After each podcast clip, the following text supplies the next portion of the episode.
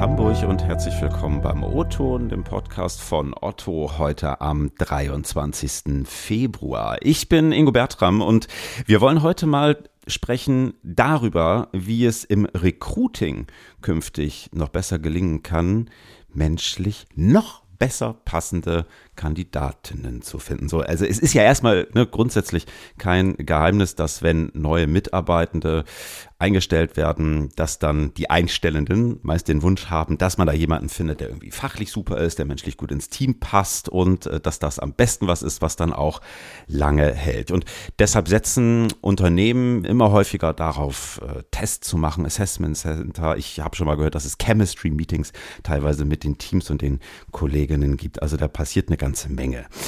In Sachen Personaldiagnostik rüstet auch Otto hier auf und bietet jetzt allen, die sich hier bewerben, ab sofort eine freiwillige Persönlichkeitsanalyse an. So, und da wollen wir heute mal ansetzen, denn ich habe mich so ein bisschen gefragt, was das eigentlich soll, was das kann und ob man das wirklich braucht. Zugeschaltet sind heute Jennifer Hallember aus unserem Recruiting und Martin Puppatz von Link. Das ist eine Ausgründung der Uni Lüneburg, mit denen wir jetzt zusammenarbeiten. Und was wir mit denen machen, das können die beiden uns jetzt verraten. Willkommen im Uton, ihr beiden. Moin. Schönen guten Morgen. Moin. Ja, ähm, ich persönlich finde es ja ehrlich gesagt manchmal so ein bisschen abschreckend, irgendwie so von Tests oder dergleichen zu hören, denken wir auch immer so, mein Gott, ganz schön aufwendig. Ähm, ihr setzt jetzt auf eine sogenannte Persönlichkeitsanalyse. Ist das nicht dasselbe? Also alter Wein in neuen Schläuchen oder macht ihr da wirklich was anders?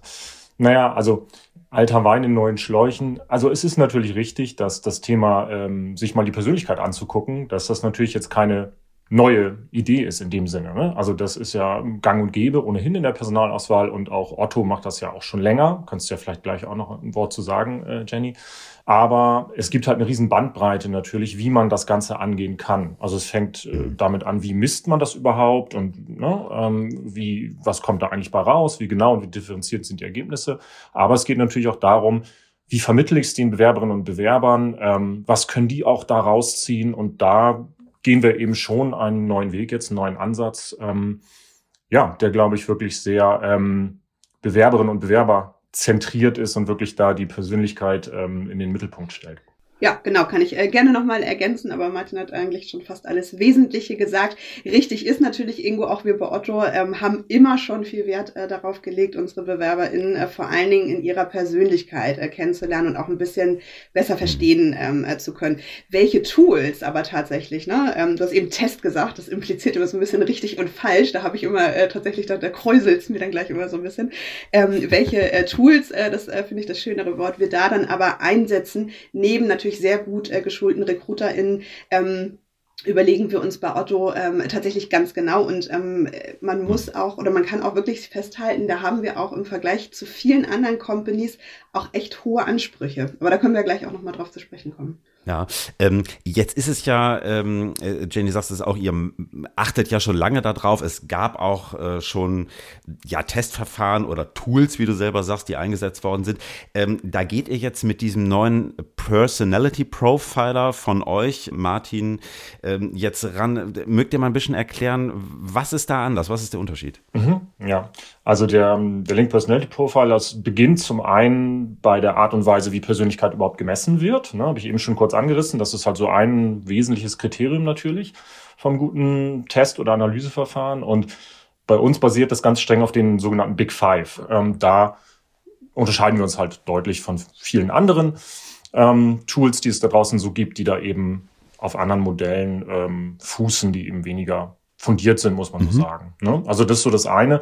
Und das andere, das ist in der Regel ja für die Leute, die es machen, spannender, was kommt bei raus und wie ist das auch aufbereitet. Mhm.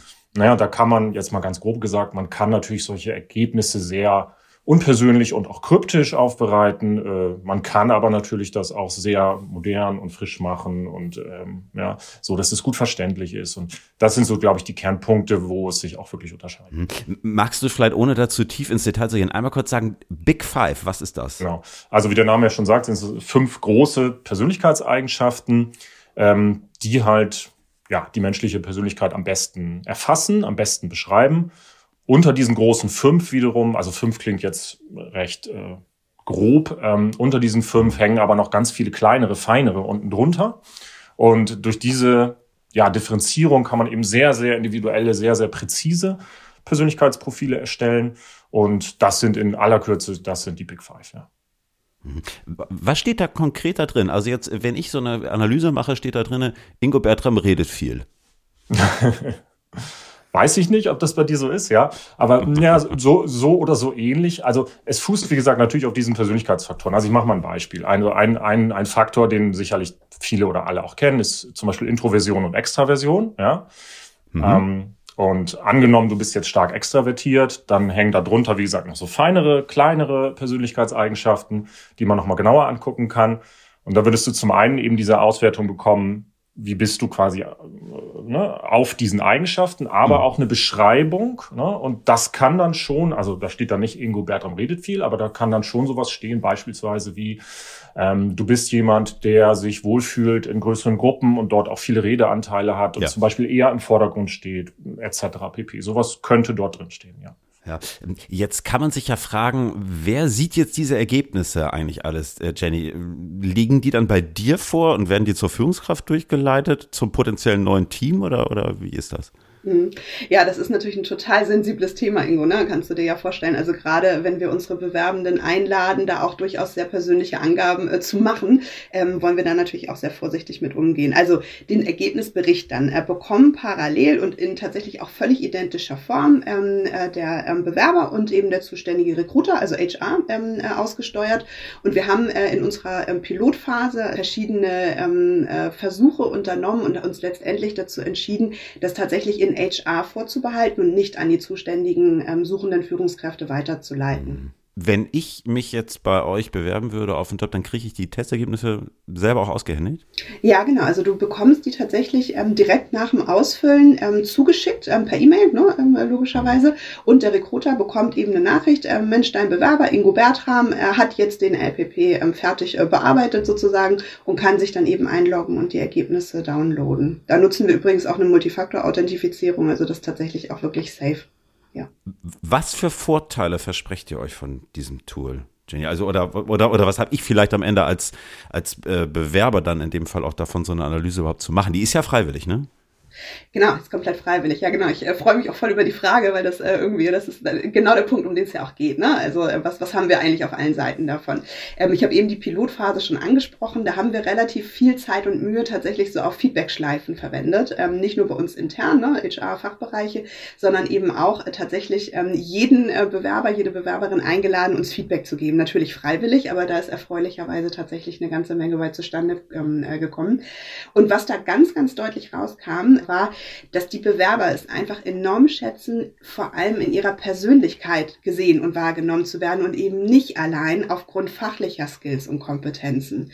Ähm, mit dem LPP, Martin hat es eben schon gesagt, bekomme ich eben ein äh, fundiertes, sehr individuelles ähm, Persönlichkeitsprofil, das auch noch wissenschaftlichen Grip hat. Ne? Also das äh, ist jetzt auch nicht der, der Brigitte-Schnelltest sozusagen dann irgendwie. Ähm, und äh, das ist tatsächlich für den einen oder die andere auch außerhalb des Bewerbungsprozesses von Otto enorm spannend. Ne? Also wenn man das so macht, kostet das ja auch irgendwie ein bisschen äh, was. Und ähm, äh, bei uns erhalten die Bewerbenden das eben äh, kostenlos. Ähm, der zweite Aspekt, ne, also unsere Diagnostik, was haben wir eigentlich ähm, äh, davon? Da bedeutet der LPP für uns, dass wir die Fragen in den Interviews einfach sehr zielgerichtet auf bestimmte Facetten der Persönlichkeit steuern können. Und zwar genau diejenigen, die eben für die Stelle eine Relevanz haben. Ne? Vielleicht ist gar nicht wichtig, ähm, ob äh, Ingo Bertram für die Stelle, für die er sich bewirbt, ähm, viel oder wenig reden möchte oder so. Vielleicht geht es darum gar nicht. Dann würden wir das auch gar nicht näher beleuchten, sondern wir befinden uns immer in dem Recruiting-Kontext ähm, äh, und versuchen dann natürlich auch einzubetten ähm, und das so ein bisschen dann, ja, ich sagte eben zielgesteuert, ähm, da eben auch ähm, mh, zu hinterfragen. So. Mhm. Also es, aber das ist so das, äh, was wir immer so meinen, so mit so, ähm, wir wollen die Leute wirklich kennenlernen. Wir haben ja gar nichts davon, wenn der nach drei oder sechs äh, Monaten sagt, oh, mhm. also wisst ihr, das war irgendwie alles ganz nett, aber irgendwie passt das doch gar nicht so richtig irgendwie mhm. zu mir. Ne? So. Ich finde, es klingt jetzt erstmal gut und trotzdem, ne, ich meine, der Trend, wenn man so ein bisschen reinschaut, so gerade angesichts auch des Fachkräftemangels in einigen Bereichen, geht ja eigentlich eher immer weiter dahin, diese Bewerbungsprozesse weiter zu verschlanken. Also ich weiß nicht, ob es überall ist, aber hier bei Otto ist das ja durchaus so. Es gibt seit sechs Jahren kein Bewerbungsanschreiben mehr. Ähm, ich kann mich hier auch mit, mit LinkedIn-Profilen und so weiter bewerben. Wie passt denn da so eine Analyse in diese Entwicklung? Mhm. Also genau, also wir wollen natürlich keinesfalls da irgendwie auch Hürden aufbauen, ne, irgendwie oder ähm, aufrechterhalten oder wieder hochziehen, wo, wo sie jetzt irgendwie schon weg äh, sind. Und an den One-Click-Bewerbungswegen und so weiter ändert natürlich der LPP absolut gar nichts. Ähm, so, ich sag's mal so, jeder Recruiter bei uns ist äh, Experte für seine oder ihre Zielgruppe und entscheidet sehr individuell, ob und wann der LPP zum Einsatz kommt und an welcher Stelle. Ne? Ähm, so meistens ist es so, dass wir dann schon, wenn der LPP zum Einsatz kommt, schon im Kontakt waren mit den Bewerbern. Dann hat oft okay. schon ein erstes Telefonat stattgefunden, vielleicht sogar ein Telefoninterview. Manche Recruiter setzen tatsächlich den LPP auch erst zum zweiten Gespräch ähm, ein, ne? so für das Erstgespräch auch erstmal eher fachbezogener. Ähm, so andere drehen es um, ne? die machen dann äh, das Erstgespräch mhm. mit mehr Persönlichkeitsdiagnostik und das zweite eher fachlicher. Ähm, aber ähm, auch äh, da sehen wir tatsächlich bisher, dass es eben niemanden abschreckt und immer noch äh, nochmal das Thema Freiwilligkeit, du hast es vorhin schon gesagt. Keiner muss das machen und es hat auch bei uns, und das ganz deutlich, weil es mir ganz wichtig ist, der LPP, ob ich den mache oder nicht, ähm, hat keinen Einfluss auf den Erfolg meiner Bewerbung. So. Okay, ja, das ist vielleicht nochmal ein ganz wichtiger Punkt, weil ich glaube, das fragen sich dann schon viele, ne, Martin? Ja, ja vielleicht, genau, vielleicht kann ich noch äh, ergänzen, ähm, jetzt nochmal so eine allgemeine Perspektive, unabhängig von Otto. Also es sind, glaube ich, zwei gegenläufige Trends. Also zum einen natürlich ganz klar, wie du sagst, geht der Trend dahin, möglichst kurz und einfach die Bewerbung zu halten. Und zum anderen, das, was Jenny aber ja auch gesagt hat, wächst dieses Bedürfnis von Bewerberinnen und Bewerbern sehr stark, eben auch ähm, gesehen werden zu wollen, wahrgenommen werden zu wollen, und zwar mhm. so, wie ich bin, mit meiner Persönlichkeit. Und dafür wiederum mhm. sind sie natürlich auch bereit, ein bisschen was zu investieren. Und ich denke immer, die Frage ist, wie viel Zeit will ich in eine Bewerbung reinstecken? Ja, Zeit wofür? Ne? Niemand hat Lust, sich durch äh, 100 administrative Formulare durchzuklicken und irgendwie 1000 Dokumente hochzuladen. Das nicht. Aber diese Investition in diese Persönlichkeitsanalyse, verbunden dann mit einem schönen Feedback noch von Otto und ich kriege die Ergebnisse mit nach Hause und so weiter, da sehen die in der Regel schon deutlich auch den Mehrwert und auch den Sinn. Ne? Mhm. Denkt ihr, dass solche Analysen gerade im Recruitment in den nächsten Jahren eher wichtiger werden? Oder nicht? Also aus meiner Sicht klares Ja, weil, wie gesagt, es zahlt halt ganz, ganz klar auf diesen Trend ein, den ich gerade schon beschrieben äh, habe. Mhm. Und ähm, wir merken es auch schlicht und einfach anhand der Nachfrage, die einfach da ist und, und zunimmt. Ne? Also wir arbeiten mit mehreren großen Unternehmen mhm. zusammen, nicht nur mit Otto. Und ähm, in der Personalentwicklung ist, glaube ich, logisch, spielt das sowieso immer eine ganz große Rolle, ja, Persönlichkeit, ganz klar.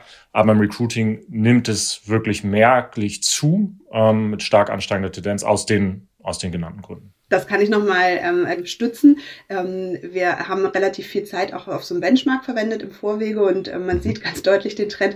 Ähm, man, man, möchte ja auch als Unternehmen Leute einstellen, die irgendwie möglichst dann auch da bleiben, ne? irgendwie zumindest eine gewisse Zeit, die performant sind, die sich aber auch wohlfühlen äh, natürlich und äh, wo es dann im Team auch nicht sofort ähm, hakt.